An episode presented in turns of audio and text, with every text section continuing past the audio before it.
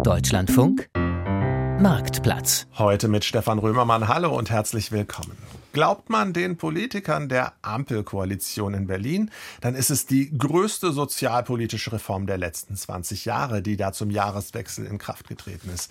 Das ungeliebte Hartz IV wird durch das Bürgergeld ersetzt. Das bringt nicht nur etwas mehr Geld für die Arbeitslosen, vor allem auch sollen aus- und Weiterbildungen deutlich wichtiger werden. Wer Bürgergeld beantragt, der soll künftig mit den Betreuern im Jobcenter tatsächlich einen Kooperationsplan machen. Betroffene sollen dann nicht mehr jeden schlecht bezahlten Job annehmen müssen. Nein, sie sollen langfristig fit gemacht werden für den Arbeitsmarkt und auch Abschlüsse nachholen können und Weiterbildungen machen. Und wer das macht, der soll auch noch zusätzlich belohnt werden. Große Änderungen gibt es auch beim Wohngeld. Hier werden die Sätze deutlich erhöht und viel mehr Menschen als bisher können deshalb ab sofort Wohngeld beantragen. Außerdem wird das Kindergeld erhöht und der Staat deckelt mit massiven Zuschüssen die Kosten für Strom, Erdgas und Wärme. Was das alles konkret für Sie bedeutet, darum geht es heute bei uns im Marktplatz. Unser Thema heute Bürgergeld, Wohngeld und mehr. Welche staatliche Unterstützung bringt 2023? Worauf es dabei im Einzelnen ankommt, das erklären Ihnen heute meine vier Expertinnen und Experten. Und das ist unter anderem Erik Hastenteufel. Er ist Sozialdezernent beim Regionalverband Saarbrücken und von dort aus ist er heute zu uns nach Köln gekommen und sitzt jetzt hier tatsächlich bei mir im Studio. Lieber Herr Hastenteufel, herzlich willkommen im Marktplatz. Dankeschön. Gast Nummer zwei ist Ricarda Lamberts. Sie ist Fachanwältin für Familienrecht und Sozialrecht in der kleinen Stadt Geldern an der niederländisch-deutschen Grenze. Heute sitzt sie bei mir aber äh, im Studio und nicht in ihrer Kanzlei. Liebe Frau Lamberts, herzlich willkommen auch Ihnen in unserer Runde. Ja, herzlich willkommen. Danke für die Einladung. Herzlich gerne. Meine dritte Expertin ist Sabine Edner. Sie ist Geschäftsführerin des Jobcenters in Leipzig. Frau Edner, schön, dass Sie dabei sind. Ich hoffe, die Leitung zu Ihnen steht gut und Sie können uns ordentlich hören. Ja, erstmal Dankeschön für die Begrüßung und bisher steht die Leitung. Wunderbar. Danke. Und unsere Expertenrunde komplett macht Anna John vom Sozialverband Deutschland. Sie ist dort Fachreferentin für sozialpolitische Fragen und sie ist uns heute aus unserem Berliner Funkhaus zugeschaltet. Frau John, auch Ihnen ein herzliches Willkommen in unserer Runde. Ähm, hallo in die Runde aus Berlin. So, da war am Anfang das Mikrofon noch ein bisschen leise, jetzt äh, können wir Sie gut hören. Im Marktplatz soll es aber natürlich auch heute wieder um Ihre Fragen und Ihre Erfahrungen gehen, um die Fragen und Anregungen von unseren Hörerinnen und Hörern. Haben Sie vielleicht schon erste Erfahrungen mit dem neuen Bürgergeld gemacht oder haben Sie vielleicht zum ersten Mal überhaupt in Ihrem Leben einen Antrag auf Wohngeld gestellt und freuen sich jetzt auf zumindest etwas mehr Geld in der Haushaltskasse? Oder haben Sie vielleicht auch eher Frust erlebt mit komplizierten Antragsformularen, mit langen Wartezeiten oder vielleicht auch mit unfreundlichen Mitarbeitern in den Ämtern und Jobcentern? Wir freuen uns auf Ihre Fragen und Erfahrungen rund um Bürgergeld, Wohngeld und andere staatliche Unterstützungsleistungen. Melden Sie sich bei unserem Hörertelefon oder schreiben Sie uns eine E-Mail. Wir wissen natürlich, dass es vielen Menschen oft sehr unangenehm ist, wenn sie staatliche Unterstützung und äh, staatliche Hilfen beantragen. Wenn Sie trotzdem hier vielleicht auch live bei uns in der Sendung davon erzählen möchten, freut uns das natürlich umso mehr. Wir müssen dabei nicht Ihren Namen nennen, wenn Sie das nicht möchten. Sagen Sie das einfach meinen Kolleginnen und Kollegen am Telefon oder schreiben Sie das in Ihrer Mail, wenn Sie lieber anonym bleiben möchten. Das ist überhaupt kein Problem. Unser Thema heute Bürgergeld, Wohngeld und mehr. Welche staatlichen Unterstützungen bringt 2023? Bevor wir hier gleich in die Diskussion einsteigen, gibt es schon mal kurz zusammengefasst die wichtigsten Infos und Begriffe zum Thema. Die wichtigste staatliche Sozialleistung ist künftig das neue Bürgergeld. Es löst das bisherige Arbeitslosengeld II ab, das auch Hartz IV genannt wurde. Bürgergeld gibt es für Menschen, die grundsätzlich als erwerbsfähig gelten, aber kein Einkommen haben oder zu wenig Geld verdienen, um für sich und ihre Familie zu sorgen. Das neue Bürgergeld ist etwas höher als das bisherige Arbeitslosengeld II. Die sogenannten Regelsätze werden dafür um rund 50 Euro pro Monat erhöht. Außerdem gibt es eine ganze Reihe von Änderungen bei einzelnen Regeln. Beispielsweise gibt es zukünftig eine einjährige Karenzzeit, in der auch die Kosten für eigentlich zu große oder zu teure Wohnungen übernommen werden. Neben dem Bürgergeld gibt es auch in Zukunft weiter die sogenannte Grundsicherung. Die Grundsicherung bekommen Menschen, die aus gesundheitlichen Gründen nicht mehr arbeiten können oder bereits im Rentenalter sind. Viele Regeln sind dabei genau wie beim Bürgergeld. Und auch die Regelsätze sind bei der Grundsicherung die gleichen, also die Höhe der Zahlungen. Auch Menschen in der Grundsicherung bekommen deshalb ab sofort mehr Geld. Eine weitere wichtige Sozialleistung ist das Wohngeld. Das Wohngeld soll Menschen unterstützen, die zwar ein Einkommen haben, aber die Kosten für die Wohnung nicht allein tragen können. Zum Jahreswechsel wurden die Beträge für das Wohngeld deutlich erhöht. Bei den Betroffenen soll deshalb im Schnitt doppelt so viel Wohngeld ankommen wie bisher. Gleichzeitig können jetzt deutlich mehr Menschen die Unterstützung bekommen. Die Bundesregierung schätzt, dass zukünftig rund zwei Millionen Haushalte in Deutschland Anspruch auf Wohngeld haben, mehr als dreimal so viele wie bisher. Auch das Kindergeld wird in diesem Jahr erhöht. Seit dem Jahreswechsel gibt es pro Kind einheitlich 250 Euro.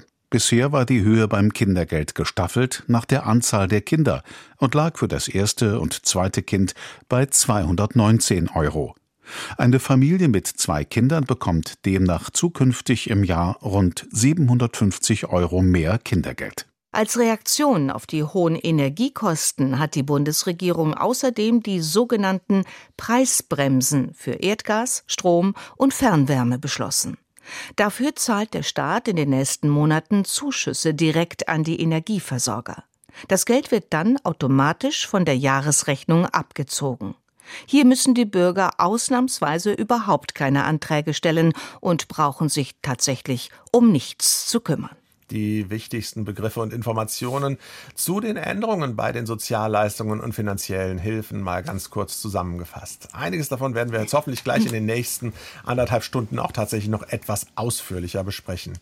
Anna John, ich habe es eben schon gesagt, Sie arbeiten beim Sozialverband Deutschland als sozialpolitische Referentin. Und in dieser Rolle haben Sie die politischen Diskussionen und das Gezerre rund um das Bürgergeld und die Wohngeldreform genau verfolgt und auch das Gesetzgebungsverfahren mit Stellungnahmen begleitet.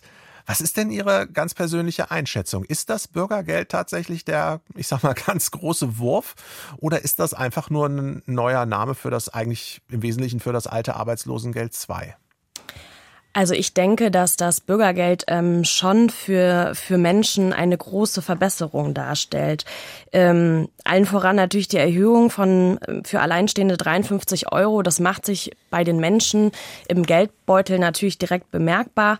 Ähm, und aus der Sicht vom SOVD, also vom Sozialverband Deutschland, ähm, ist auch diese Karenzzeit, die jetzt eingeführt worden ist für Bürgergeldbeziehende und ja auch für Menschen in der Grundsicherung im Alter und bei Erwerbsminderung eine riesengroße Verbesserung im Vergleich ähm, zu Hartz IV und der Grundsicherung, wie sie bis 2022 ähm, gegolten hat. Denn das bedeutet für die Betroffenen, dass sie in den ersten zwölf Monaten ähm, des Leistungsbezugs ähm, nicht ausziehen müssen, dass sie sich keine Sorgen darum machen müssen, ähm, umziehen zu müssen, weil die Wohnung vielleicht zu groß ist, sondern ähm, sich äh, vor allem jetzt ähm, für Bürgergeldbeziehende voll darauf konzentrieren können, ähm, einen neuen Job zu finden, sich auf Aus- und Weiterbildung konzentrieren können. Insofern ist das ähm, schon ein ganz, ganz großer Sprung in die richtige Richtung.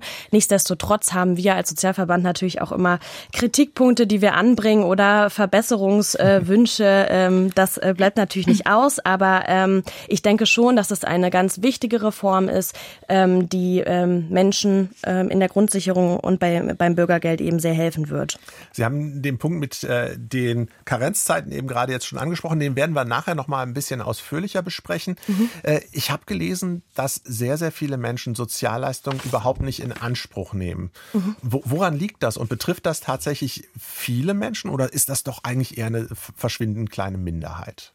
Tatsächlich ist das ähm, ein sehr großes Problem. Man geht in der Grundsicherung bei, im Alter und bei Erwerbsminderung davon aus, dass 60 Prozent ähm, der eigentlich Anspruchsberechtigten die Leistung nicht in Anspruch nehmen. Und ähm, ein ganz großes Thema dabei ist ähm, Scham, weil ähm, ältere Menschen nicht ähm, ja quasi keine so Sozialleistung, keine staatlichen Leistungen in Anspruch nehmen wollen, ähm, sondern das quasi aus ganz eigener Tasche finanzieren möchten, ähm, was sehr dramatisch ist, weil dadurch natürlich verdeckte Armut entsteht und die Menschen mit viel weniger auskommen müssen, als ihnen eigentlich zusteht.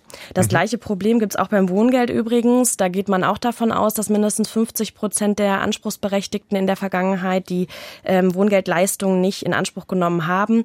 Und bei beiden Leistungen gilt natürlich auch, dass äh, ganz häufig das damit zusammenhängt, dass die Menschen auch gar nicht über die Leistung informiert sind und nicht wissen, dass sie diesen Anspruch eben haben. Das mit der Information wollen wir hier jetzt gleich mit der Sendung auch noch ein bisschen äh, ändern. Äh, aber vielleicht sollten wir es auch noch mal aussprechen.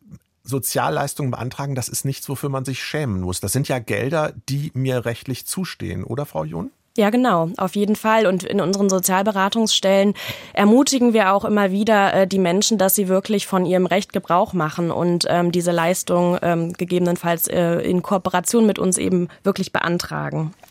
Ricarda Lambert, Sie sind Fachanwältin für Familienrecht und Sozialrecht und außerdem beraten Sie ehrenamtlich Menschen bei Sozialtreffs zu Fragen rund um Bürgergeld, Wohngeld, andere Sozialleistungen. Ich kann mir vorstellen, dieses Problem mit dem Schamgefühl und die Hemmung, zum Amt zu gehen, das ist auch was, was Ihnen immer mal wieder begegnet, oder? Ja, genau. Ähm, das ist eigentlich ein ganz großes Problem. Ähm, ich habe äh, angefangen mit Sozialrecht als Anwältin und habe irgendwann gedacht, naja, ähm, wo, wo sind die ganzen Menschen? Sozialrecht ist doch eigentlich ganz viel und die Leistungen sind doch auch ähm, eigentlich ganz viel. Und ähm, habe dann gedacht, naja, die Hürde, äh, zur Behörde zu gehen und zum Anwalt zu gehen, ist zu hoch und habe mich dann eben dem äh, Selbsthilfe e.V. in ähm, unserem Kreis, im Kreis Kleve, das ist am Niederrhein, äh, angeschlossen und äh, ja, bin jetzt da und gebe eben da ähm, auch die ehrenamtliche Rechtsberatung. Ähm, das ist ein Treff, da können alle hinkommen. Das ist nicht nur auf ein Rechtsgebiet wie Bürgergeld ähm, äh, begrenzt. Ähm, da können die Menschen mit allen Fragen hinkommen, die rund um das Sozialrecht sind. Es sind ja noch mehr Grundsicherungsfragen, äh, äh, gerade der Behinderung und all sowas. Ähm, sicher, da gebe ich meiner Vorrednerin absolut recht. Gerade in der Grundsicherung, das ist ja die Leistung für äh, Menschen, die nicht mehr arbeiten können, weil sie eben gesundheitlich nicht dazu in der Lage sind oder eben in der Altersrente sind, im Alter ähm, sind, dass sie nicht mehr arbeiten müssen. Da ist tatsächlich, das merke ich auch immer wieder, die Scham, äh, diese Hürde hinzugehen und zu sagen, ich, ich brauche Geld, ich komme mit meiner kleinen Rente nicht klar, ähm, die ist immens hoch.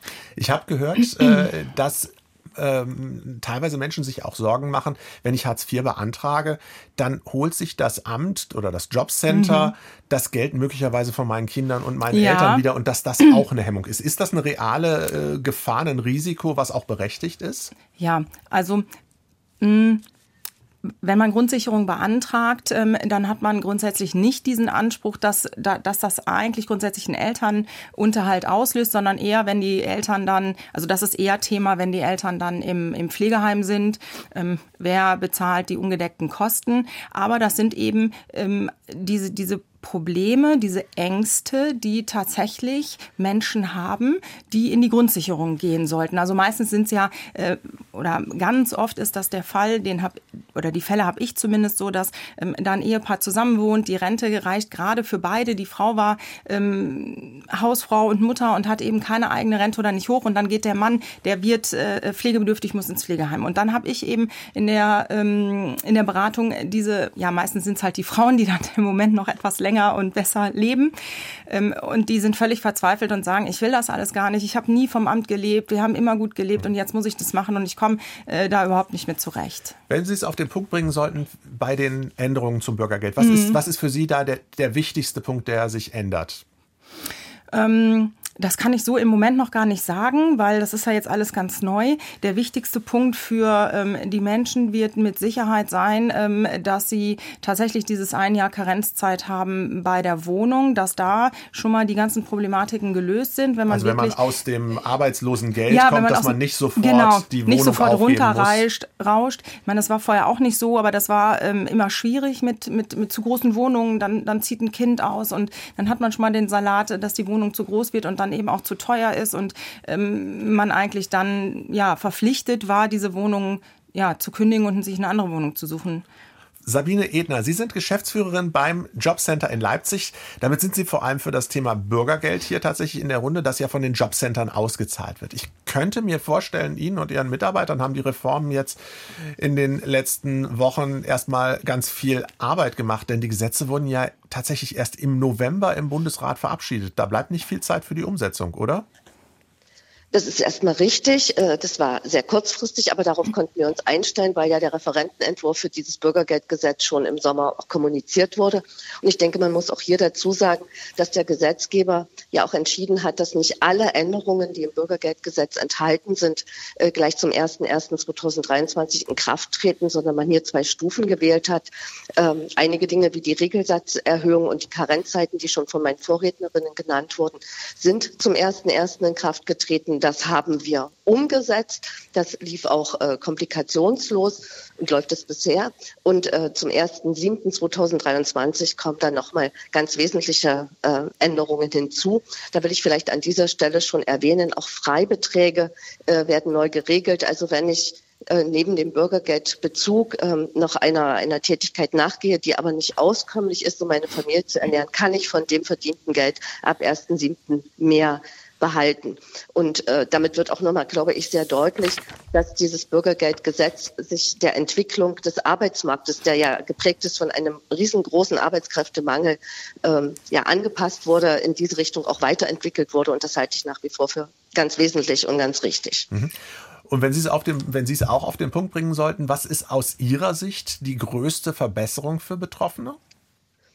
Also das kann ich auf, auf einen, eine Leistung gar nicht reduzieren, weil die Regelsatzerhöhung hat ja mit der Inflation zu tun, die ist nochmal nachgebessert wird. Für mich sind es echt die Freibeträge, die wir nachher vielleicht noch mal etwas detaillierter anschauen. Die, aber werden, auch, die, die äh, dann erst zum 1. Ja, äh, 1. Juli sich äh, ändern? Richtig, genau. Aber auch die Einführung der Bagatellgrenze und der Fokus auf nachhaltige Beschäftigung, dass dafür auch arbeitsmarktpolitische Instrumente äh, ergänzend geregelt wurden, verbessert wurden. Das sind für mich äh, ganz wesentliche Momente, weil es muss ja unterm Strich darauf äh, hinauslaufen, dass die Menschen nicht, nicht für, für ewig und immer im Bürgergeld sind, sondern diese Möglichkeiten, die der Arbeitsmarkt bietet, auch nutzen können. Und da sind Verbesserungen im Bürgergeldgesetz drin diese Verbesserung bei der nachhaltigen Ver Beschäftigung, da kommen wir auch gleich noch mal ein bisschen genauer drauf. Also da geht es darum, dass eben Weiterbildung, Fortbildung und so weiter genau. stärker belohnt werden.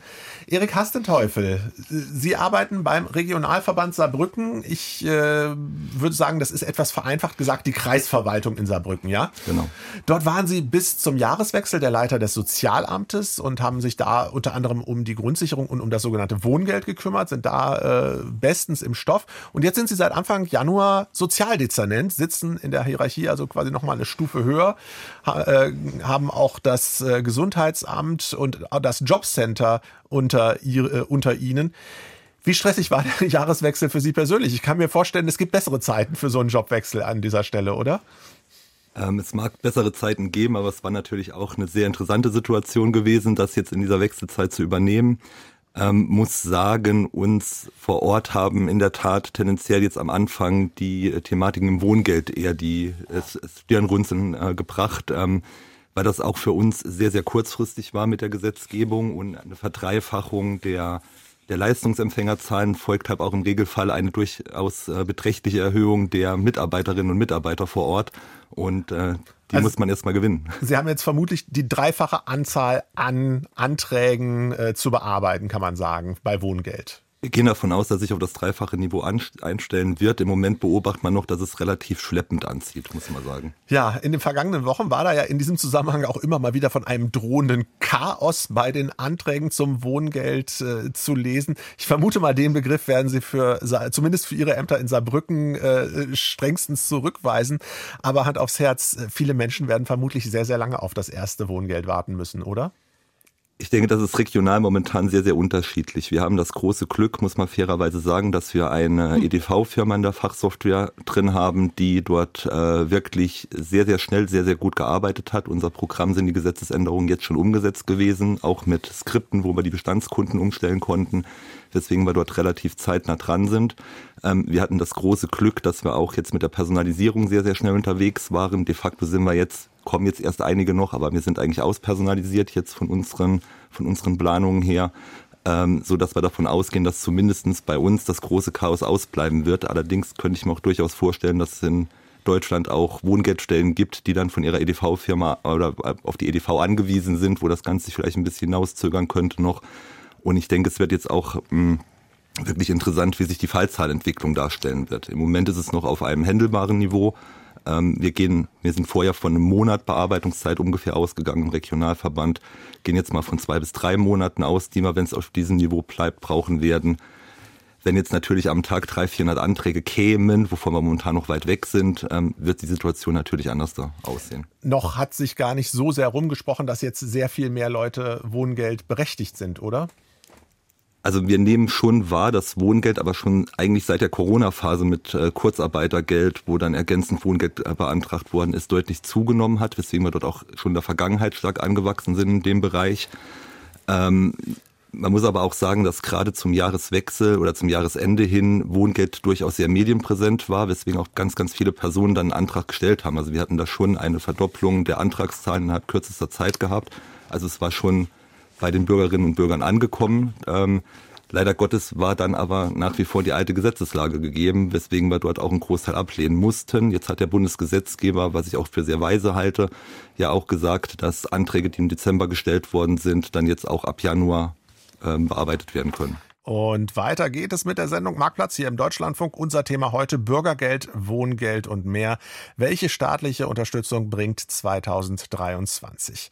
Meine Expertinnen und Experten dazu sind heute Erik Hastenteufel, Sozialdezernent beim Regionalverband in Saarbrücken, Ricarda Lamberts, Fachanwältin für Familienrecht und Sozialrecht aus Geldern, Sabine Edner, Geschäftsführerin vom Jobcenter in Leipzig und Anna John, Referentin beim Sozialverband Deutschland. Und wir freuen uns natürlich auch weiter auf Ihre Fragen und Anmerkungen rund um das Thema Bürgergeld, Wohngeld und mehr.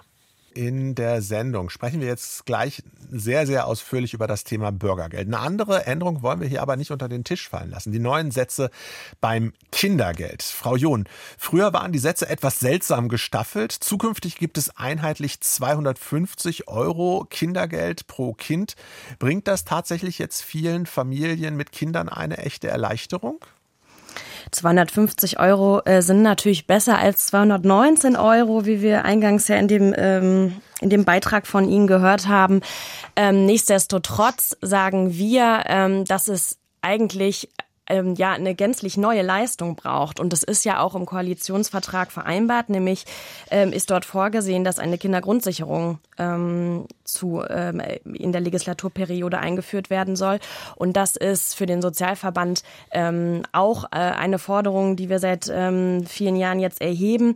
Wir wollen, dass die Kinder nicht mehr Bürgergeld, äh, Kindergeld, ganz viele Einzelleistungen bekommen, sondern eine eigenständige Grundsicherung erhalten, in die quasi dann auch das Kindergeld mit einfließen würde. Und ähm, die wäre dann bedarfsorientiert eben, würde sie unterschiedlich ausfallen. Genau. Also äh, 250 Euro mehr ähm, nehmen wir gerne, sage ich, und sicherlich auch die vielen Familien, ähm, die ganz besonders unter Druck gerade sind aufgrund der äh, hohen Inflation und der Energiekosten, die auf sie zukommen, die ja gerade, weiß ich nicht, zum Beispiel Familien mit kleineren Kindern äh, auch in besonderem Maße treffen, ähm, die ums Heizen nicht herumkommen. Ja. Aber ähm, 250 Euro reichen dennoch aus unserer Sicht auch nicht aus, um ähm, das zu kompensieren. Frau Edner, Sie sind äh, die Leiterin des Jobcenters in Leipzig. Äh, Familien, die Bürgergeld bekommen oder auch die Grundsicherung, die kriegen zwar auch häufig Kindergeld, aber wenn ich das richtig verstanden habe, haben die von den höheren Zahlungen trotzdem nichts. Wie kann das denn eigentlich sein? Na gut, wir, wir prüfen bei der Entscheidung darüber, ob ein Anspruch auf Bürgergeld vorliegt, auch für die Kinder, ob ein Anspruch auf Sozialgeld äh, vorliegt. Und wenn der vorliegt, dann muss das in, gegebenenfalls mit dem Kindergeld verrechnet werden. Hier gibt es eine sehr enge Zusammenarbeit mit der Familienkasse. Wir prüfen auch, ob es einen ähm, vorrangigen Anspruch auf Kindergeldzuschlag gibt, der dann auch durch die Familienkasse gezahlt werden müsste und verweisen da auch an die Familienkasse, um Anträge zu stellen. Aber faktisch, äh, ich, faktisch wird, wenn ich das richtig verstanden habe, das Bürgergeld um, um den Satz des Kindergelds gekürzt, oder? Das, das ist so, es ist ein Einkommen und äh, wird dann entsprechend verrechnet. Genau. Oh, okay, dann. Für das äh, Kind, der Anspruch für das Kind. Wo, ne? Äh, dann haben, haben wir das geklärt. Äh, Frau Lampertz, ich habe äh, gelesen, es gibt noch eine andere Leistung für Kinder. Äh, das ist der Kinderzuschlag. Der ist auch erhöht worden. Ähm, den die, mhm. Da haben aber nur ganz wenige Anspruch ja. drauf. Auf, äh, können Sie vielleicht ganz kurz erklären, für mhm. wen ist das interessant? Mhm. Ähm, der Kinderzuschlag, der wird neben dem Kindergeld und vielleicht auch Wohngeld gezahlt. Ähm, das ist ein Anspruch, äh, der im Bundeskindergeldgesetz steht, der ist da irgendwann mal reingewurschtelt worden sozusagen.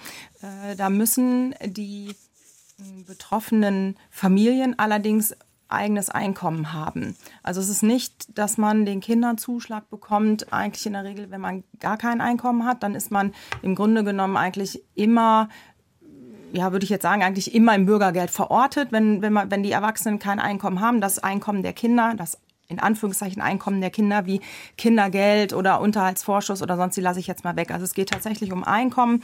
Ähm, da müssen, da muss mindestens ein Einkommen, glaube ich, von 900 Euro da sein. Bei, bei Alleinerziehenden ist es ein bisschen weniger. Und ähm, mit dieser Leistung und Wohngeld äh, für die Kinder muss eben einen, ein Bürgergeldbezug verhindert werden. Okay. Das sind so die Voraussetzungen. Also in meiner Praxis habe ich ähm, diese Problematiken äußerst selten, weil das wirklich so ein ganz schmaler Grad ist, dass die Familien wirklich diese Leistungen ja. bekommen und man das, das betrifft trifft. tatsächlich nur sehr, sehr wenige. Also in meiner Familien. Praxis sehr, sehr wenige. Es kann okay. natürlich sein, dass das jetzt äh, bei den Kollegen Trot sehr oft vorkommt und trotz, die keine Probleme haben. Das kommt dann natürlich nicht bei mir an. Aber bei mir in der Praxis auch äh, in, in der Kanzlei oder im äh, Sozialtreff äh, haben wir das so gut wie nie. Gut, kommt also in der mhm. Praxis nicht ganz so oft vor, aber vielleicht ja. für den einen oder anderen Hörer, hm, ja, äh, Hörerin auch, auch eine, äh, eine Möglichkeit, was man beantragen Antrag stellen, könnte. auf jeden Fall. Vielleicht, Herr Römermann, an der Stelle aber auch noch der, der Hinweis, dass ja auch für Kinder, die in Bedarfsgemeinschaften mit Bürgergeldbezug leben, die Möglichkeit besteht, Leistungen nach dem Bildungs- und Teilhabegesetz ja, in genau. Anspruch zu nehmen. Ich finde das nochmal ganz, ganz wichtig. Dahinter verbergen sich Erstattungen für Mittagsverpflegung in den Kitas, in den Schulen, mhm. aber auch die, der, der Schulbedarf der mhm. finanziert wird oder aber die, die Teilnahme, also dass ich im Vereinsleben teilhaben kann und die Beiträge dafür erstattet werden, äh, um nur mal Beispiele zu nennen, bis hin zu Schulausflügen. Also das halte ich auch nur für ganz wichtig, dass diese Möglichkeit für die Familien auch gegeben ist. Wunderbar, das wäre tatsächlich jetzt gerade meine nächste Frage gewesen, die ich hier auf dem Zettel hatte. Haben wir das auch geklärt? Ähm, ich denke, äh, wir, wir müssen jetzt aber ganz, ganz dringend äh, nochmal zum, zum Bürgergeld kommen und das ein bisschen ausführlicher erklären. Ähm, wir haben es eben schon geklärt, ein Teil der Reformen tritt erst äh, zum 1. Juli in Kraft. Äh, äh, viele Sachen sind aber jetzt schon in Kraft getreten treten. Frau Edner, was, was tritt jetzt schon in Kraft? Die höheren Regelsätze, also es gibt mehr Geld. Und wenn ich das richtig verstanden habe, haben die ersten Menschen ihr Geld auch schon bekommen. Äh, richtig. Und was tritt noch in Kraft ja. jetzt zum 1. Januar? Genau. Also die Umstellung auf die höheren Regelsätze, das konnte IT-technisch äh, erfolgen. Für alle Bestandskunden, die wir hatten, ist es zum ersten ersten erfolgt und äh, auch super gelaufen. Für Kunden, die jetzt neu den Antrag stellen, wird das natürlich automatisch mit äh, gerechnet und mit ausgezahlt.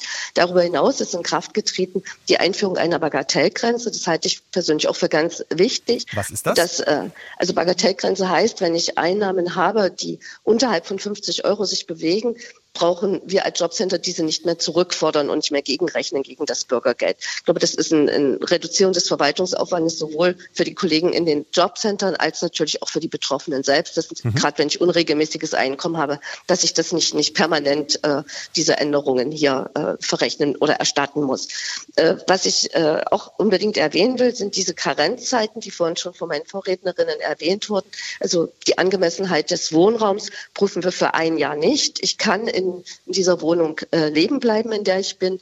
Und äh, auch das Schonvermögen ist schon in Kraft getreten. Also wenn ja. äh, lassen Sie uns die beiden Punkte einfach mal ganz kurz okay. auseinanderholen. Also die ja. Angemessenheit der Wohnung. Vielleicht erklären wir es noch mal ganz, ganz kurz, ohne zu weit mhm. auszuholen. Normalerweise, wenn ich Arbeitslosengeld 2 beantragt habe oder jetzt das mhm. Bürgergeld, äh, wird schon geschaut, dass äh, es, es, es werden die Wohnkosten übernommen, Kosten für Wohnung mhm. äh, werden übernommen, die Miete. Die, die Miete übernommen, aber es wird nur bis zu einer, äh, für, Wohnungen von einer angemessenen Größe übernommen. Können Sie das vielleicht ganz kurz erklären und äh, was ändert sich da jetzt?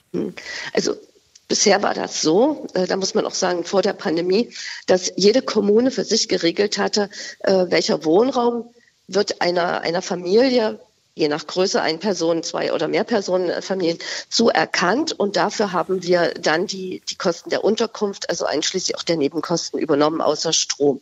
Und das ist schon in der Pandemie mit den Sozialschutzpaketen ausgesetzt worden. Und es wird auch jetzt mit dem Bürgergeld dieses fortgeführt, dass ich zunächst erstmal in meiner Wohnung, die vielleicht nicht dieser Richtlinie der jeweiligen Kommune entspricht, weil sie größer ist, als die Kommune das entschieden hat, äh, darf ich wohnen bleiben. Und das, damit will der Gesetzgeber auch erreichen, dass ich halt den Rücken frei habe, mich nicht sofort, äh, äh, ich sag mal, auch noch damit befassen muss, muss ich jetzt umziehen. Und das ist ja auch gerade, wenn ich an Leipzig denke, äh, durchaus schwierig, dann angemessenen Wohnraum zu finden, der entsprechend äh, kleiner ist. Und das halte ich, also diese Karenzzeit für die Wohnungen, äh, äh für die Kosten der Unterkunft halte ich für ganz, ganz wichtig, denn da kann ich diese Zeit auch nutzen, um, äh, um wieder Arbeit aufzunehmen und mir die Miete auch künftig dann äh, nach einem Jahr für diese Wohnung leisten zu können. Wenn Ab, ich da, wenn ja. ich da vielleicht noch ergänzen Frau John, dürfte. Bitte. Ja, ähm, genau. Also das äh, finden wir auch eine ganz tolle Neuerung. Man muss aber dabei ähm, beachten, dass das ja nicht für die Heizkosten gilt. Mhm, das, das heißt, richtig. genau, es wird eben geschaut, ist die Wohnung zu klein oder zu groß. Das passiert in den ersten zwölf Monaten nicht. Was aber wohl ähm, überprüft wird, ist, ob die Heizkosten angemessen sind. Und da wiederum werden die Kriterien, die in den Kommunen festgelegt werden, herangezogen. Das heißt, wenn jetzt eine Person, äh, sehr unwahrscheinlicher Fall, aber auf 160 Quadratmetern leben würde, dann würden die Mietkosten, also die Kaltkosten davon übernommen werden. Aber bei den Heizkosten würde nur bis zur Angemessenheitsgrenze die Heizkosten ähm, auch übernommen werden von den Jobcentern. Okay. Genau. Äh, und diese wiederum, das würde ich nur noch ergänzen, und diese wiederum, was ist angemessen, legt auch jede Kommune mhm. für sich fest. Okay. Äh, die, die zweite Änderung bei der Karenzzeit ist das Schonvermögen. Richtig. Vielleicht können, können Sie das auch noch mal mhm. kurz erklären, ja. Frau Edner. Also, also es ist so, wenn ich, ähm, das Bürgergeldgesetz greift ja, wenn ich in, in soziale Not geraten bin. Und äh, hier will man einfach erreichen, dass ich ein Vermögen, was ich in der Vergangenheit angespart habe, bis zu einer Höhe von 40.000 Euro für den Vorstand der, der Familie und je 15.000 Euro für die Mitglieder in der Familie nicht anfassen muss, äh, um daraus meinen Lebensunterhalt zu finanzieren, sondern äh, diese Lebensleistung anerkannt wird. Ich kann dieses Vermögen behalten und diese Zeit halt auch nutzen, um wieder in Arbeit zu kommen und meinen Lebensunterhalt selbst zu finanzieren. Ich denke, äh, ein sehr schönes Beispiel ist hier auch, insbesondere wenn Selbstständige plötzlich jetzt durch die Energiekrise in eine schwierige Situation kommen, die Rücklagen für Neuanschaffung etc. gebildet haben, jetzt womöglich hilfebedürftig im Sinne des Bürgergeldes sind, äh, dann müssen diese Rücklagen nicht sofort auf, angegriffen werden, sondern man kann dann sagen, alles, was ich vorhatte, kann ich dann auch machen, wenn ich meine Situation Informationen wieder sortiert habe. Hm. Frau Lammertz möchte, glaube ich, an der Stelle kurz was ja, ergänzen. Ja, okay. Ähm, dazu wollte ich sagen, ich habe ja mit den Betroffenen äh, ja wirklich face-to-face -face zu tun und ähm, da kann ich sagen, ich finde das im Moment ähm, sehr gut, dass äh, so öffentlich über dieses äh, Schonvermögen diskutiert wird, auch genau über die Höhe, weil wir erleben in unserer ähm, Beratung äh, in, in dem Sozialtreffs immer wieder, dass die Leute eigentlich kommen und sagen so, ich habe jetzt gar nichts mehr, was mache ich jetzt? Ähm, und wenn man denen dann sagt, na ja, sie hätten halt schon ein Jahr eher ähm, damals ähm, Hartz IV oder jetzt eben Bürgergeld beantragen können, dann ist das natürlich schon sehr bitter für die äh, Menschen und die, die wussten das im, im Grunde genommen nicht. Es ist mit Sicherheit auch ein bisschen Charme dabei, dass man sagt, naja, ich versuche jetzt mal irgendwie meine Lebensversicherung ähm, äh, zu kündigen und, und nehme alles vom Konto. Aber das äh, muss ich sagen, das ist eine sehr gute ähm, Regelung, äh, die auch dazu führt, dass die Leute ein bisschen entspannter sind. Im Übrigen die Sache mit dem ähm, mit der Karenzzeit für die Wohnung, die im Übrigen, wie ich finde, für die Betroffenen noch viel, viel wichtiger ist, weil ähm, in der Vergangenheit, also vor Corona, gut, Corona hat das ja alles ein bisschen relativiert, aber vor Corona war es tatsächlich so, dass die Leute ja immensen Stress hatten, wenn eine Wohnung äh, um 5, 6, 7, 20 Euro, 25 Euro unangemessen war äh, und die den Druck hatten, sie mussten das jetzt eben aus der Regelleistung zahlen oder eben eine Wohnung finden. Also ich habe gerade gehört, in Leipzig ähm, scheint äh, der Wohnungsmarkt nicht entspannt zu sein. Ich kann das auf den Kreis Kleve absolut ähm, übertragen. Gerade kleine Wohnungen für Alleinstehende, die sind einfach rar gesät. Ja. Und das entspannt ungemein jetzt. Ne? Es, es gibt also einige Dinge, die tatsächlich jetzt sehr, sehr positiv sind. Äh, aus Sicht der Betroffenen vielleicht nicht so schön ist. Ein anderer Punkt, wenn ich das richtig verstanden habe, sind zukünftig Sanktionen wieder möglich mhm. oder werden ja. schneller eingesetzt. Frau John, vielleicht erklären Sie ganz kurz, was, äh, was ist da, was passiert da jetzt zukünftig und was bedeutet das für die Betroffenen? Also bis ähm, 2022 war es so, dass das Sanktionsmoratorium galt. Das heißt, Sanktionen waren gänzlich ausgeschlossen. Ähm, und jetzt Sanktionen waren quasi Kürzungen, wenn genau äh, Leistungsminderungen ähm, auf die Regelsätze.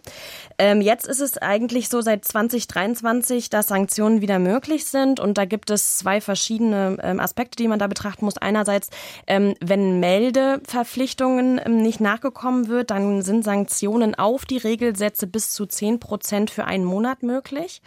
Ähm, und wenn ähm, eine Pflichtverletzung vorliegt, dann ist es bei der ersten Pflichtverletzung ähm, auch 10 Prozent Minderung auf den Regelsatz für einen Monat. Bei der zweiten Pflichtverletzung sind es dann schon 20 Prozent für zwei Monate und bei der dritten Pflichtverletzung 30 Prozent für drei Monate, die jetzt Menschen wieder ereilen können seit dem das Bürgergeldgesetz in Kraft getreten ist. Auch ab dem 1. Januar bereits. Ja, ähm, das sind Dinge, die vielleicht für die Betroffenen dann eher nicht so schön sind. Frau Edner, vielleicht noch mal ganz kurz der Blick etwas in die Zukunft. Welche Teile der Reform treten jetzt zum 1.7., zum 1. Juli in Kraft von den, von den Bürgergeldreformen? Also ab 1.7. treten in Kraft äh, die höheren Freibeträge bei der Einkommensanrechnung. Auch wer, wer im Ehrenamt tätig ist und Einnahmen darüber hat, hat höhere Freibeträge. Für Jugendliche, die in Bedarfsgemeinschaften leben, die Bürgergeld beziehen, gibt es einen Ausbildungsfreibetrag, der äh, bis zu 520 Euro unangetastet bei den Jugendlichen verbleiben kann. Das Mutterschaftsgeld verbleibt bei den anspruchsberechtigten Müttern, ist in der Vergangenheit auch äh, mit angerechnet worden.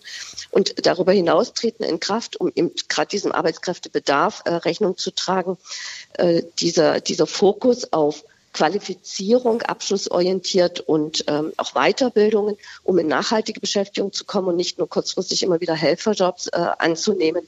Äh, dafür wird es ein Weiterbildungsgeld und ein Bürgergeldbonus geben, der das nochmal animiert, aber es geht also, auch wirklich. Also das heißt, wenn ja. zukünftig, wenn ich eine Weiterbildung mache, wenn ich äh, ja. beispielsweise auch einen Abschluss, einen Berufsabschluss mhm. nachhole, bekomme ich als Bürgergeldempfänger darauf nochmal einen kleinen Bonus. Äh, beziehungsweise ganz so klein ist der, glaube ich, gar nicht, oder? Nee, es, sind, es sind 150 Euro pro Monat und Teilnehmer. Und da geht es wirklich um die abschlussorientierten Qualifizierungen, um eben äh, ja auch einen Anreiz zu geben und zu, äh, dafür zu belohnen, sich dieser Anstrengung, jetzt sich zu qualifizieren, auch äh, ja, auszusetzen. Und äh, was ich noch dazu sagen will, zu dieser Änderung gehört halt nicht nur der Weite, das Weiterbildungsgeld, sondern was, was ich noch viel bedeutender finde, das ist gerade dann, wenn ich eine abschlussorientierte Qualifizierung mache, dass ich das jetzt nicht mehr innerhalb von zwei Jahren wie in der Vergangenheit leisten muss, sondern im Zeitraum von drei Jahren, wie es auch bei einer Ausbildung der Fall ist, dafür zur Verfügung stehen. Ich glaube, das ist ganz wichtig, dass ich äh, eben auch ausreichend Zeit habe, mich mit dieser neuen Materie, mit diesem Abschluss auseinanderzusetzen und das wahrscheinlich neben äh, Erziehung von Kindern und was sonst alles für Alltagsaufgaben anliegen, auch äh, gut zu schaffen. Ja, äh, Herr Hastenteufel, diese äh, Änderung ist ja auch, dass zukünftig ein Kooperationsplan statt der bisherigen Eingliederungsvereinbarung äh, äh abgeschlossen wird. Was denken Sie, wird das das äh, Gegenüber, das Zusammenspiel zwischen äh, Betroffenen und den, den Behörden da tatsächlich nach, nachhaltig ändern? Ähm, also ich denke, man muss jetzt schon warten, wie es dann nachher in der Praxis ablaufen wird. Allerdings nehme ich schon wahr, dass wir dort durchaus einen Systemwechsel mittlerweile haben im Bereich des, äh, des, des Bürgergeldes, wo das Ziel ist, wirklich auf, auf Augenhöhe und einvernehmlich mit den Betroffenen abzustimmen, ähm, wie der weitere ähm, Fortbildungs- und Weiterbildungsweg stattfinden soll. Auch das Einziehen von dem Schlichtungsverfahren beispielsweise als als weitere Option, wenn man äh, sich nicht so ganz einig ist, vielleicht am Schreibtisch. Also, also eigentlich, man soll äh, gemeinsam mit dem Betreuer in den Jobcentern einen Kooperationsplan machen. Und wenn man sich da nicht einig ist, habe ich immer noch die Möglichkeit, mich an so eine Schlichtungsstelle zu wenden. Genau. Und die ist möglichst freigehalten worden vom Gesetzgeber. Da können die Jobcenter ja dann durchaus eigene Wege gehen. Also wir werden es wohl äh, oder wir haben seit Jahren schon im Regionalverband eine Ombudsstelle, wo wir das schon mehr oder minder die ganze Zeit angeboten haben, die dort auch äh, frequentiert wird, wenn es dort Meinungsverschiedenheiten gibt. Okay, lassen Sie uns jetzt mal auf das Thema Wohngeld schauen. Das heißt jetzt zukünftig Wohngeld Plus. Ist das Plus im Wesentlichen, dass ich jetzt zukünftig äh, ein bisschen mehr Geld kriege oder tatsächlich deutlich mehr? Ich glaube, es verdoppelt sich ungefähr, ne? Wenn ich jetzt ein bisschen bösartig unterwegs bin, sage ich, die Komplexität hat nochmal deutlich zugenommen mit Wohngeld ja. Plus, ähm, da wir dort jetzt mittlerweile mehrere Komponenten drin haben. Wir haben die klassische Wohngeldleistung, wir haben die CO2-Entlastungsbeträge, wir haben die Heizkostenkomponente und wir haben in manchen Fällen auch noch die Klimakomponente mit drin. Ist also durchaus größer zusammengesetzt jetzt, als das in der Vergangenheit war. Ähm, es wird im Regelfall zu merkbar höheren Auszahlungsbeträgen kommen. Ich persönlich ähm, habe allerdings auch in meiner Vergangenheit davor gewarnt, diese 190 Euro, die immer kursieren in der Öffentlichkeit, das sind halt Durchschnittswerte für Deutschland. Das mag in Berlin bei Mietstufe 7, also es gibt Mietstufen von 1 bis 7, 1 ist schlecht, 7 ist möglichst gut für den Bürger, ähm, mag das zutreffend sein und auch deutlich drüber liegen. Bei Kommunen, die Mietstufen 1, 2, 3 haben, halt fraglich, inwieweit dort wirklich dieser Durchschnittsbetrag erreicht wird. Ähm, wir haben im Saarland oftmals Kommunen, die eher im unteren Bereich der Mietstufen angelegt sind. Okay. Äh, Sie haben das Stichwort Heizkostenkomponente gerade schon äh, gesagt. Was, was bedeutet das, ohne jetzt zu, zu lange auszuholen, weil wir haben einen Hörer in der Leitung, äh, den wir gleich noch reinnehmen wollen. Was, was ist diese Heizkostenkomponente und wie funktioniert sie? ist einfach ein pauschaler Zuschlag, der gegeben wird. Der Gesetzgeber hat gesagt, man merkt spürbar die zunehmenden Heizkosten und deswegen bekommt zum Beispiel ein Ein-Personen-Haushalt fix 96 Euro mehr Anspruch drauf gerechnet auf seinen Wohngeldanspruch. Ja, wunderbar. Wir haben, wie gesagt, einen Hörer oder eine Hörerin in der Leitung, äh, der die anonym bleiben möchte. Hallo, herzlich willkommen beim Marktplatz. Ähm, was, was ist Ihr Anliegen? Ja, ich habe ähm, folgende Frage. Ich bin äh, 33 Jahre alt. Ich habe äh, zwei Kinder, die sind drei und fünf Jahre alt. Und äh, bei mir ist das Problem, ich bin leider getrennt erziehend im Wechselmodell. Die Kinder sind also 50 Prozent äh, der Zeit bei mir und 50 Prozent äh, bei der Mutter.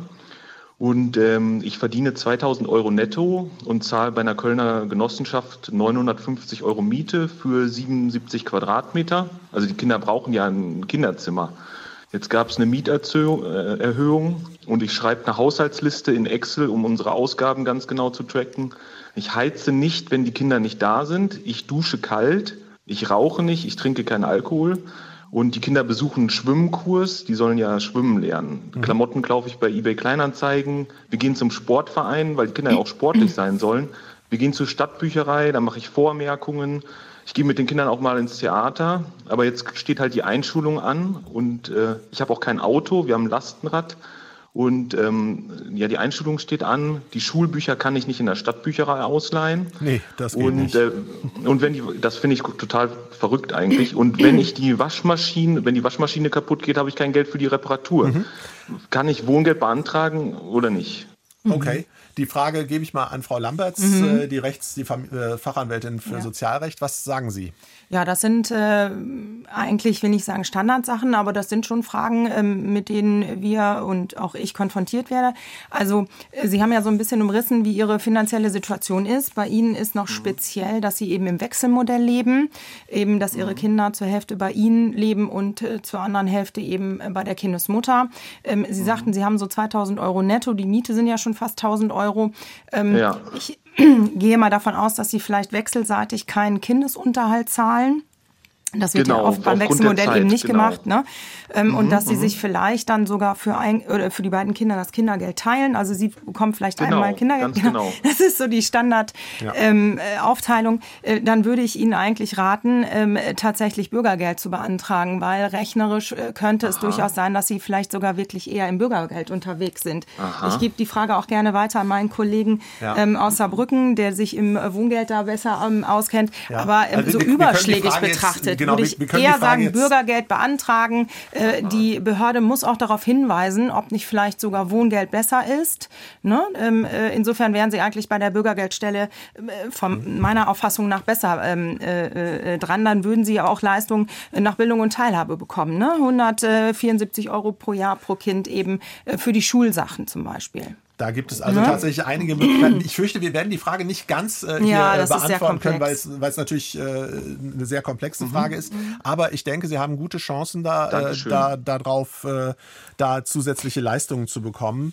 Dürfte ich vielleicht eine, eine Ergänzung? Ja, Frau Lohn, bitte. Ähm, genau, was, was vielleicht auch ganz interessant sein könnte, dass Sie sich mal auf dem äh, auf der Seite vom Ministerium für Bauen und Wohnen mal den Wohngeldrechner ja. anschauen. Denn tatsächlich ist es ja so, dass Wohngeld im Zweifelsfall Fall ein bisschen höher ausfällt als Bürgergeld.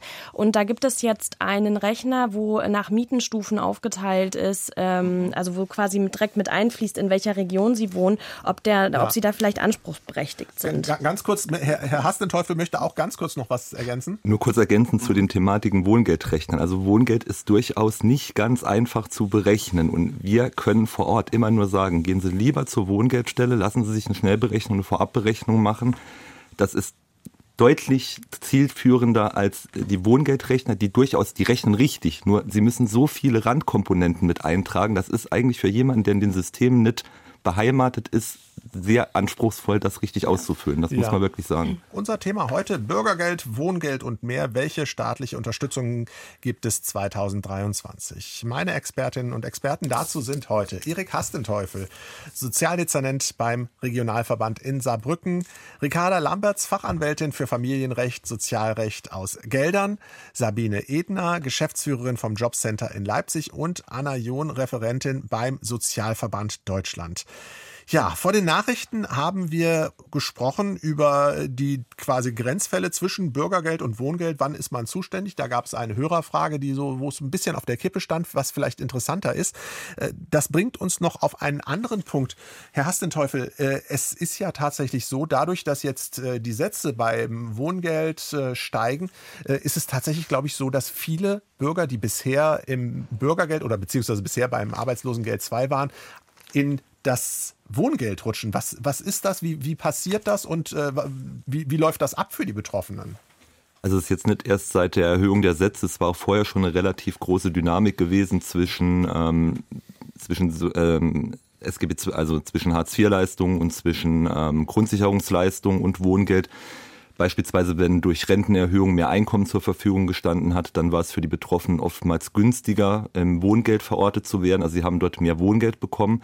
Und es ist einfach so, dass Wohngeld eine sogenannte vorrangige Leistung ist. Das heißt, ich muss immer dann auf Wohngeld verweisen, wenn er mit Wohngeld seinen Bedarf decken kann, beziehungsweise mehr mit Wohngeld bekommt als mit den existenzsichernden Leistungen, jetzt Bürgergeld oder Grundsicherung. Mhm. Frau Inner, wie läuft das ganz praktisch bei Ihnen im Jobcenter ab, wenn jemand jetzt äh, quasi rausfällt aus dem, aus dem Bürgergeld und äh, zum Wohngeld wechseln muss, äh, kriegt er dann irgendwie einen blauen Brief und äh, oder kümmern Sie sich darum, dass dann das Wohngeld beantragt wird? Wie läuft das?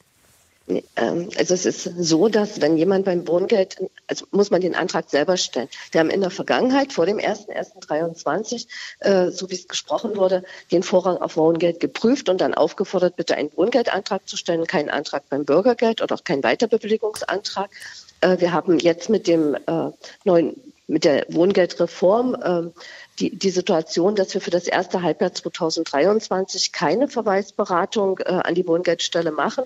Zumindest haben wir das hier vor Ort so geklärt, weil das Gesetz äh, es hergibt. Und ähm, wenn ein Kunde einen Antrag auf Bürgergeld stellt, dann machen wir jetzt nicht die Vorrangprüfung für das erste Halbjahr, sondern gewähren Bürgergeld, wenn ein Anspruch besteht. Ähm, wir händigen aber auch oder wir informieren auch darüber, äh, durchaus sich im Vorfeld auch kundig zu machen, bevor man das Bürgergeld beantragt, ob nicht ein Wohngeldanspruch besteht. Aber wichtig ist, halt nur an einer Stelle diesen Antrag zu stellen. Ansonsten wird es nachher äh, ja das Ganze mit, mit Rückforderungen verbunden sein. Deshalb ist es wichtig, sich vor, im Vorfeld vor der Antragstellung Wohngeld oder Bürgergeld auch gut zu beraten und zu informieren. Und da kann ich nochmal auf diesen Wohngeldrechner, es gibt aber auch von verschiedenen Wohlfahrtsverbänden Bürgergeldrechner verweisen, wo man sich schon mal kundig machen kann. Eine, ein Wohlfahrtsverband ist der Sozialverband Deutschland. Frau John, ähm, dieses Hin- und Hergeschiebe, sage ich jetzt mal ein bisschen überspitzt, von Betroffenen, die eigentlich nur äh, Hilfe wollen, Unterstützung wollen zwischen verschiedenen, Be Be zwischen verschiedenen Ämtern und Behörden. Äh, das ist, glaube ich, eher frustrierend für die Betroffenen, oder? Ja, absolut. Das ist ohnehin ein ganz großes Problem, dass ähm, Betroffene gar nicht, also einerseits über äh, Ansprüche nicht Bescheid wissen, dann aber auch nicht wissen, zu welchem Amt sie gehen sollen. Dann sind sie bei einem Amt und werden auf das nächste Amt verwiesen. Ähm, und wenn man Anträge stellt, ist das natürlich auch mit einem riesigen Aufwand verbunden. Gerade ähm, das Bürgergeld hat ja sehr umfassende äh, beziehungsweise zuletzt das Arbeitslosengeld zwei sehr umfassende Anträge, ähm, die da ausgefüllt werden wollen. Wie dick ist so ein Antrag? Was muss ich mir da vorstellen? Ich glaube, da kann Frau Edner vielleicht äh, besser drauf Frau, antworten. Frau Edner, dann, dann der Ball zu Ihnen. Wie, wie dick Ich ist der Antrag? Jetzt, äh, ad hoc kann ich Ihnen jetzt gerade nicht sagen, wie viele Seiten er hat, aber es fallen ja schon mal die ganzen äh, Seiten zu Vermögen und, und zu Kosten der Unterkunft im Sinne von erkläre ganz detailliert alles äh, auch, auch weg. Also es Also ist ich, ich habe einfach an, irgendeiner, ich hab an irgendeiner Stelle, glaube ich, gelesen, so, so Pi mal Daumen 20 Seiten. Kann, äh, Ist das halbwegs realistisch?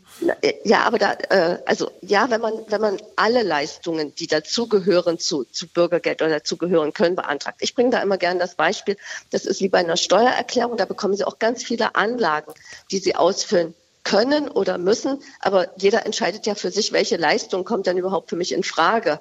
Ähm, stelle ich, äh, also fülle ich dann diese Anlage aus. Also einfach keine, keine Scheu, sondern sich dieses Antragspaket nehmen und gucken, was kommt für mich als Familie in Frage. Und nur diese Anlagen sind auszufüllen, aber die sind dann bitte auch vollständig auszufüllen, damit wir auch arbeiten können. Und weil dieses jetzt so gesagt wurde, dieses Hin und Her, nee, es geht darum, äh, ist immer, ja, die Jobcenter prüfen, ob äh, Bürgergeldanspruch oder vorrangig Wohngeld, aber diese Vorrangprüfung im Moment ist ausgesetzt, um eben genau die Wohngeldstellen zu entlasten, die vor einem enormen Anwachsen der Anträge stehen. Also, Also das momentan wollte man zahlen Sie, vermeiden. momentan bis, bis zum 1.7., glaube ich, zahlen Sie Genau. auch Bürgergeld aus, wenn eigentlich die Leute eher zum Wohngeldamt gehen müssen, Ja. äh, zu, zu, zu, das Wohngeld Genau. beantragen müssen. Genau. Gut, Deshalb werbe ich dafür, vorher für sich zu prüfen, welcher Antrag ist der, der richtigere. Okay.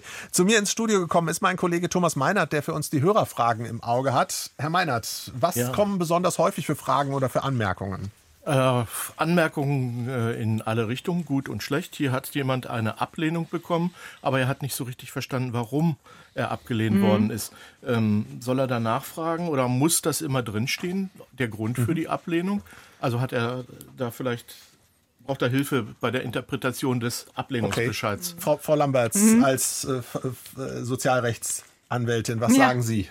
Ja, also ähm, eine Ablehnung muss äh, selbstverständlich von den Behörden immer begründet werden. Äh, die muss auch in verständlicher Sprache äh, geschrieben werden. Äh, da ähm, äh, streiten sich natürlich die Geister. Was ist verständliche Sprache? Für wen ist es verständlich? Ähm, in der Regel sind äh, tatsächlich äh, Begründungen dabei. Die sind manchmal nicht sehr umfangreich und manchmal sind die auch verklausuliert zwischen vier Gesetzestexten. Äh, wenn man die selber nicht versteht, man nicht einverstanden ist mit der Ablehnung, dann sollte man in jedem Fall schauen, dass man erstmal, um sich ein bisschen Zeit zu verschaffen, einen Widerspruch einlegt oder eben Einspruch, je nachdem, was das für ein äh, Bescheid ist. Man kann auch einfach nur ein Rechtsmittel einlegen oder Muss einfach ich- nur sagen, wenn- ich finde den Bescheid nicht in Ordnung, die Behörde muss das auslegen. Wenn, wenn ich Widerspruch einlege, muss ich da schon genau sagen, Nein. warum ich widerspreche? Nein, es Nein, reicht, das dass ist, ich Widerspruch es reicht einlege. erstmal, dass man Widerspruch einlegt oder eben der Behörde mitteilt, ich finde diesen Bescheid so nicht in Ordnung. Äh, Eine ähm, Begründung, eine ausführliche Begründung muss man bei den Widersprüchen nicht einreichen, aber es bietet sich natürlich an, ne? dass man jetzt der Behörde nicht sagt Widerspruch und die sollen da mal äh, arbeiten. Das ist natürlich dann schon eine Sache. Äh, da kann man dann eben äh, ja schauen, dass man zum Anwalt geht. Ähm, das ist auch nochmal eine, eine interessante Sache, die mir jetzt eben einfiel, als ich die Frage bekommen habe. Ähm, manche sagen ja, Anwälte sind zu teuer. Ja, das kann durchaus sein. Ähm, man kann dann allerdings hingehen zum örtlichen Amtsgericht und sagen, ich hätte gerne Beratungshilfe, einen Beratungshilfeschein, ähm, äh, weil man einfach mit diesen ähm, Sozialsachen, die ja wirklich äußerst komplex sind, nicht äh, selber umgehen kann und das soll dann ein Anwalt machen.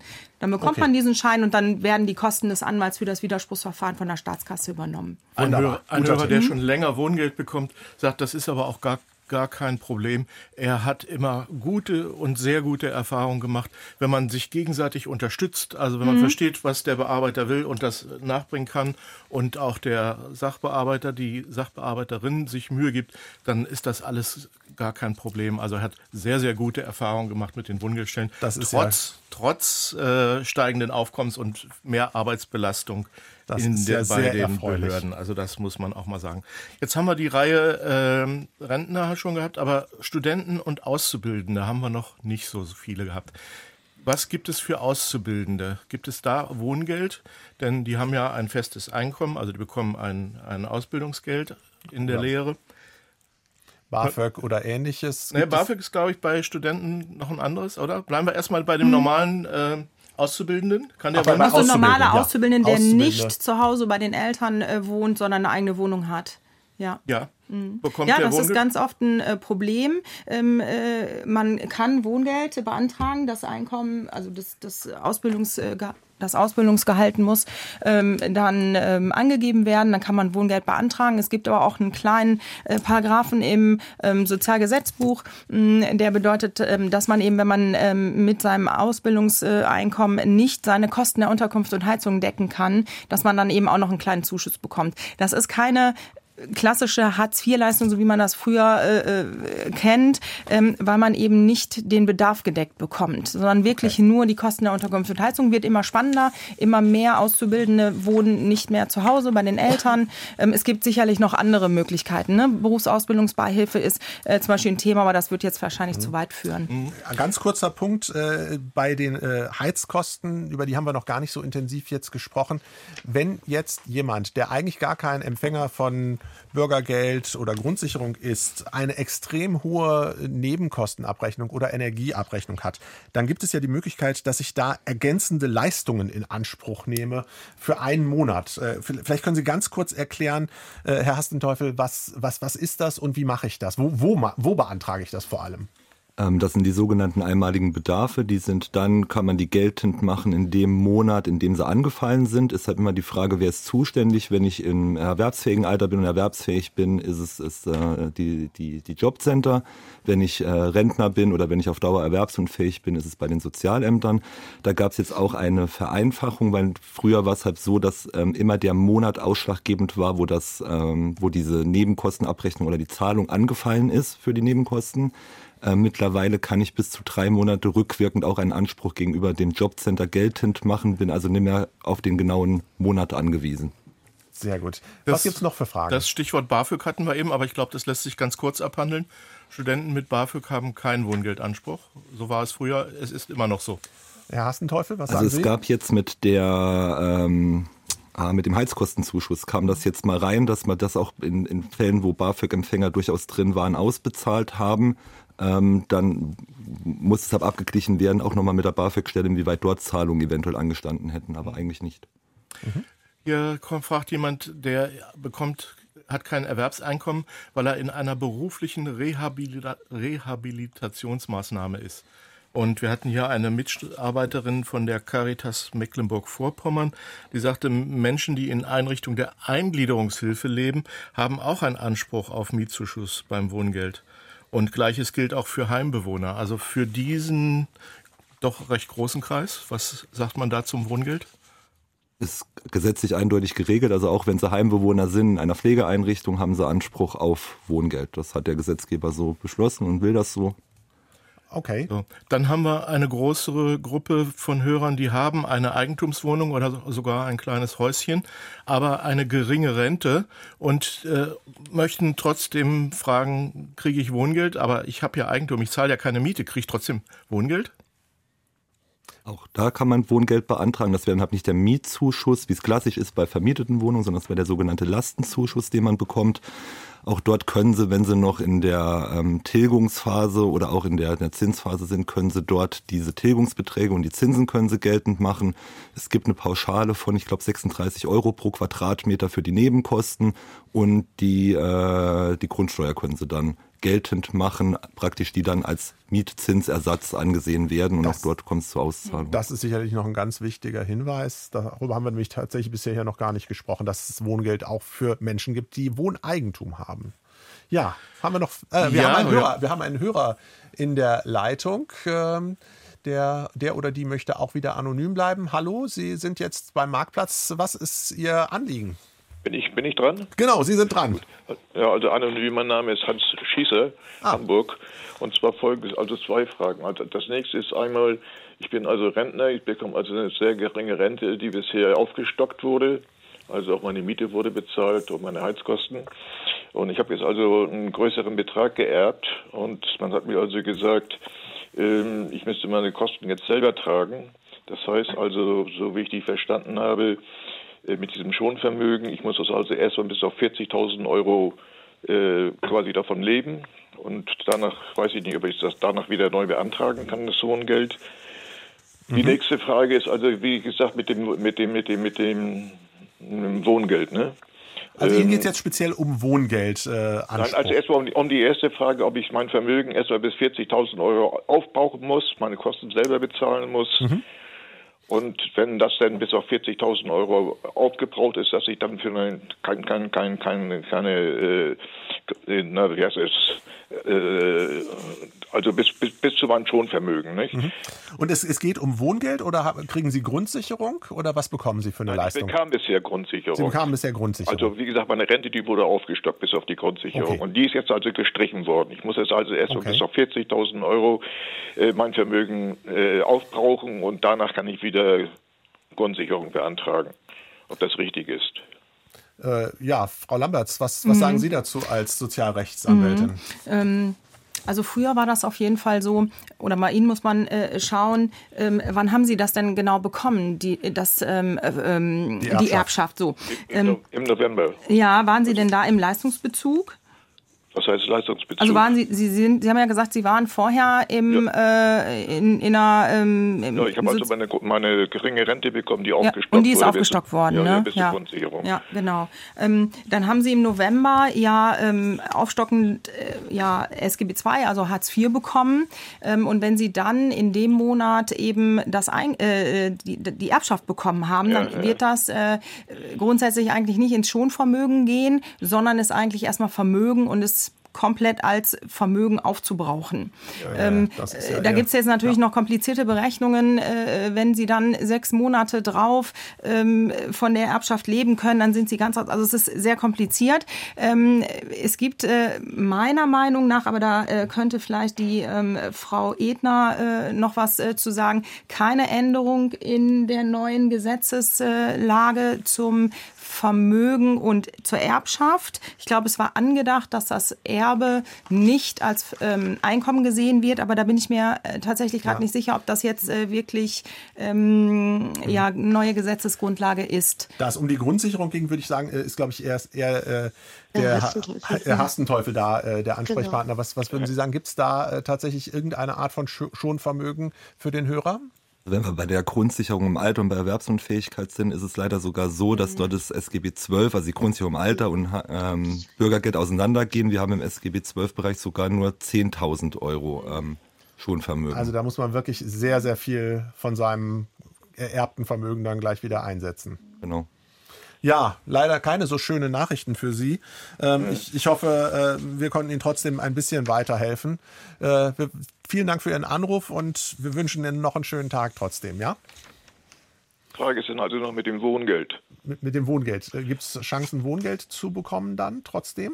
Also ja. im Wohngeld gibt es auch einen Vermögensbetrag, der zuerst verlebt werden muss. Der liegt dort bei 60.000 Euro. Also wenn Sie mehr als 60.000 Euro Vermögen ah. besitzen, können Sie kein Wohngeld bekommen. Wenn Sie unter 60.000 kommen, können Sie einen Antrag stellen auf Wohngeld. Okay, also da gibt es vielleicht... Muss, und wo muss ich das beantragen? Bei der Wohngeldstelle, die für Sie zuständig wäre. Also bei der Stadt äh, die Wohngeldstelle dann. Das ist also quasi aus Sozialamt oder sowas. Das kann sein. Das ist immer von so. Kommune zu Kommune, glaube ich, unterschiedlich. Mhm, mhm. Also häufig ja, ist es das Wohnungsamt oder auch das Bürgeramt. Ja. Also, äh, ich fürchte, viel, viel, detaillierter können wir ja. auf die Frage nicht eingehen. Äh, trotzdem vielen Dank für Ihren Anruf. Frage äh, vielleicht noch ergänzend. Wird Wohngeld äh, ab einer bestimmten Wohnungsgröße nicht mehr bezahlt, wenn man allein wohnt? Oder wie rechnet sich das ja, dann pro Quadratmeter? Beim, ja, es gibt ja beim, bei der Grundsicherung und beim äh, Bürgergeld tatsächlich eben diese, diese angemessene Wohnung. Mhm. Gibt es das beim Wohngeld auch? Also es gibt ja beim Wohngeld die sogenannten Mietstufen. Das ist ja im Endeffekt ähm, der Höchstbetrag, der von einer Miete anerkannt wird bei der Berechnung des Wohngeldes. Und ähm, der ist dort eher ausschlaggebend als die Quadratmeterzahl. Aber das ist okay, wenn ich in einer größeren Wohnung wohne, da kriege ich halt nur halt weniger anteilig erstattet dann. Quasi. Ist halt irgendwann gedeckelt. Und wenn sie dort okay. unter den Deckel fallen, dann wird das dort übersteigende okay. äh, Miete wird halt nicht mehr anerkannt. Okay eine Mail von Susanne. Bei Hartz IV mussten, wenn ein Wohngemeinschaftsmitglied es beantragt hatte, es geht also hier um Wohngemeinschaften, alle WG-Wohngemeinschaftsbewohner ihr Einkommen offenlegen. Ist das beim Bürgergeld, Bürgergeld immer noch so? Äh, Frau Lamberts schüttelte ja. ein wenig mit dem Kopf. Ja. Ist, ist das ein Missverständnis? Ja, gewesen? das ist ein absolutes Missverständnis. Ähm, da sind wir jetzt in dem Bereich, äh, liegt eine Bedarfsgemeinschaft vor, wirtschaften äh, die Personen, die in dieser Wohnung leben, füreinander, also ganz klassisch eben äh, Eheleute mit ihren Kindern oder Lebenspartner, aber bei einer klassischen Wohngemeinschaft, wo man einfach sagt, wir wohnen hier zusammen, wir machen sonst nichts zusammen, wir haben keine gemeinsamen Versicherungen, äh, wir haben ne, nichts, äh, wir wollen nicht für den anderen einstehen, wenn irgendwas Schlimmes ist, ähm, ist das eben nicht so. Sicher. Bei der Kommune 1 wäre es vielleicht noch was anderes gewesen. Ja, genau, gut, das ist vielleicht noch was anderes, aber ähm, bei so einer klassischen äh, Wohngemeinschaft unter Studenten, ne, dann äh, okay. ist das eben äh, so, wenn dann einer da in der Wohnung wohnt und äh, Sozialleistungen bezieht oder Bürgergeld beziehen will, ist es eben nicht so, dass die anderen mit herangezogen werden. Weil ähm, der Hintergrund ist ja, wenn man nicht füreinander wirtschaften will und nicht füreinander einstehen will, dann will ich dem ja auch keine ähm, Leistung Leistungen äh, zum Leben zahlen. Äh, mhm. Das machen die Behörden äh, manchmal. Das ist auch manchmal ein Problem bei den Anträgen, dass die mhm. Personen dann sagen, na ja, ich wohne hier ja mit Leuten zusammen, ich bin eine Bedarfsgemeinschaft. Dann hat man schon den Fehler gemacht, dass man der Behörde mitgeteilt hat, na ja, wir wirtschaften gemeinsam. Wir mhm. wollen füreinander einstehen. Ähm, ja. Das ähm, ist eben nicht der Fall. Also da sollte man ganz rigoros sagen, nein, wir sind eine Wohngemeinschaft, wir haben nichts miteinander zu tun. Fertig. Eine Hörerin äh, ist fast blind. Sie bekommt zwei Renten, so rund 900 Euro. Mhm. Zusätzlich bekommt sie Blindengeld. Mhm. Fra Frage, erste Frage. Blindengeld, ist das eine Sozialleistung, die angerechnet wird oder ist die aufgrund der Krankheit mhm. ähm, sozusagen außerhalb der Bewertung? Ähm, da mag mich jemand korrigieren, aber ich denke, es wird wie Pflegeleistungen, wie Pflegegeld gesehen und es ist nicht anrechenbar. Herr Hastenteufel, wollen wollen Sie da Hätte jetzt auch gesagt, es ist nicht mhm. anrechenbar. Das heißt, mhm. dass Sie dann mit den. Also es wird nicht als Einkommen gesehen. Ja. Es werden nur Ihre beiden regulären Renten äh, als Einkommen angerechnet äh, und sie muss den sozialrechtlichen Bedarf nur mit den Renten äh, decken. Das heißt, sie hat dann, wenn sie normal eben äh, ähm, Sozialleistungen bekommt, die, das Blindengeld zusätzlich. Ja. Und das heißt, dass sie eine gute, gute Chance hat, auch Wohngeld Ja, das Blindengeld zu, ist ja auch nicht. Zu bekommen. Ja, genau. Das Blindengeld ist ja auch nicht so, ähm, so wenig. Das ist schon eine gute Sache dann. Okay. Mhm. Ähm, ich habe eine Altersrente, die ist doch sehr gering, so dass ich davon nicht leben kann. Mhm. Ich verdiene so stundenweise etwas hinzu. Habe ich Anspruch auf Wohngeld? Das Gesamteinkommen wird ja genommen. Mhm. Ja, also es kommt tatsächlich darauf an, äh, wie hoch ist das Gesamteinkommen? Das, äh, das müsste man dann eben in, das müsste ja. man, also in, in, in so Sachen, wo man einfach wirklich gar nicht so wirklich Informationen hat, würde man einfach mal sagen, stellen Sie einen Antrag. Stellen Sie einen Antrag auf Wohngeld und schauen Sie, was dann dabei rauskommt. Mhm. Ja. Spannender Tipp. Ein Punkt, den Sie zum Thema Anträge stellen mir im Vorgespräch gesagt mhm. haben, besser gar nichts ankreuzen, wenn ich nicht genau weiß, was ich äh, ja. machen soll. Ja, ähm, das ist tatsächlich eine Sache, die ich äh, aus der Praxis äh, mitgenommen habe.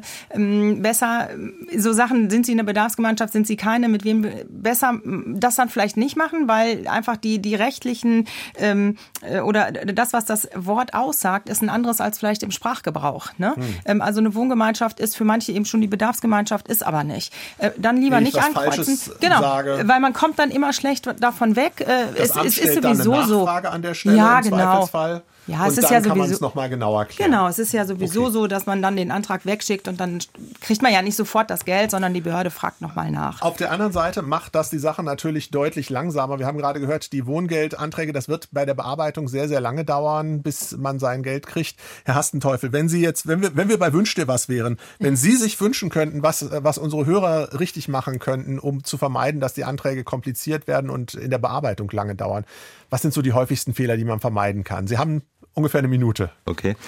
Ähm, ganz häufig wird einfach Sachen vergessen wie die Kontonummer. Ganz häufig wird der Antrag einfach nicht unterschrieben, weil es vergessen wird am Schluss. Ähm, ganz häufig werden keine Belege beigelegt über die Einkünfte, die erzielt worden sind oder gar keine Angaben dazu gemacht. Ähm, die Lohnzettel fehlen häufig oder einfach die Vermieterbescheinigung oder der Nachweis über die Mietzahlung. Kann nur noch mal sagen, die Zeit nutze ich jetzt noch ganz kurz. das ist ja kein böser Wille von uns, dass wir Unterlagen anfordern. Wir brauchen die zum, zum Arbeiten und wir machen nicht den Wettbewerb, wer hat am Ende des Jahres die dickste Akte angelegt. Das kann ich versichern, sondern wir brauchen die Sachen, um damit arbeiten zu können, um das alles berechnen zu können. Wunderbar. Und da bitte ich auch einfach manchmal um Verständnis dafür. Ein schönes Schlusswort. Damit geht unsere Sendezeit dann jetzt aber auch tatsächlich zu Ende. Vielen Dank an meine Gäste, an Erik Hastenteufel vom äh, Regionalverband Saarbrücken, Ricarda Lamberts, Fachanwältin für Familienrecht und Sozialrecht, Sabine Edner, Geschäftsführerin beim Jobcenter in Leipzig und Anna John, Referentin beim Sozialverband Deutschland. Vielen Dank an alle Hörerinnen und Hörer, die sich hier mit Fragen per Telefon oder per E-Mail an der Sendung beteiligt haben. Danke natürlich auch an alle Kolleginnen und Kollegen, ohne die so eine Sendung hier überhaupt nicht möglich ist. Die Kollegen in Produktion und Technik und am Hörertelefon. Vielen, vielen Dank. Kommende Woche geht es im Marktplatz dann um das Thema Sport und Fitness. Da geht es dann um die Frage Verein, Fitnessstudio oder Park. Wie finde ich das richtige Sportangebot für mich? Der Marktplatz dann kommende Woche. 10 nach 8, äh, 8 nach 10 hier wieder im Deutschlandfunk mit Britta Mersch dann am Mikrofon und nach der Sendung geht es hier gleich weiter mit Umwelt und Verbraucher. Dann mit meiner Kollegin Fanny Buschert. Mein Name ist Stefan Römermann. Ich sage danke fürs Zuhören und tschüss.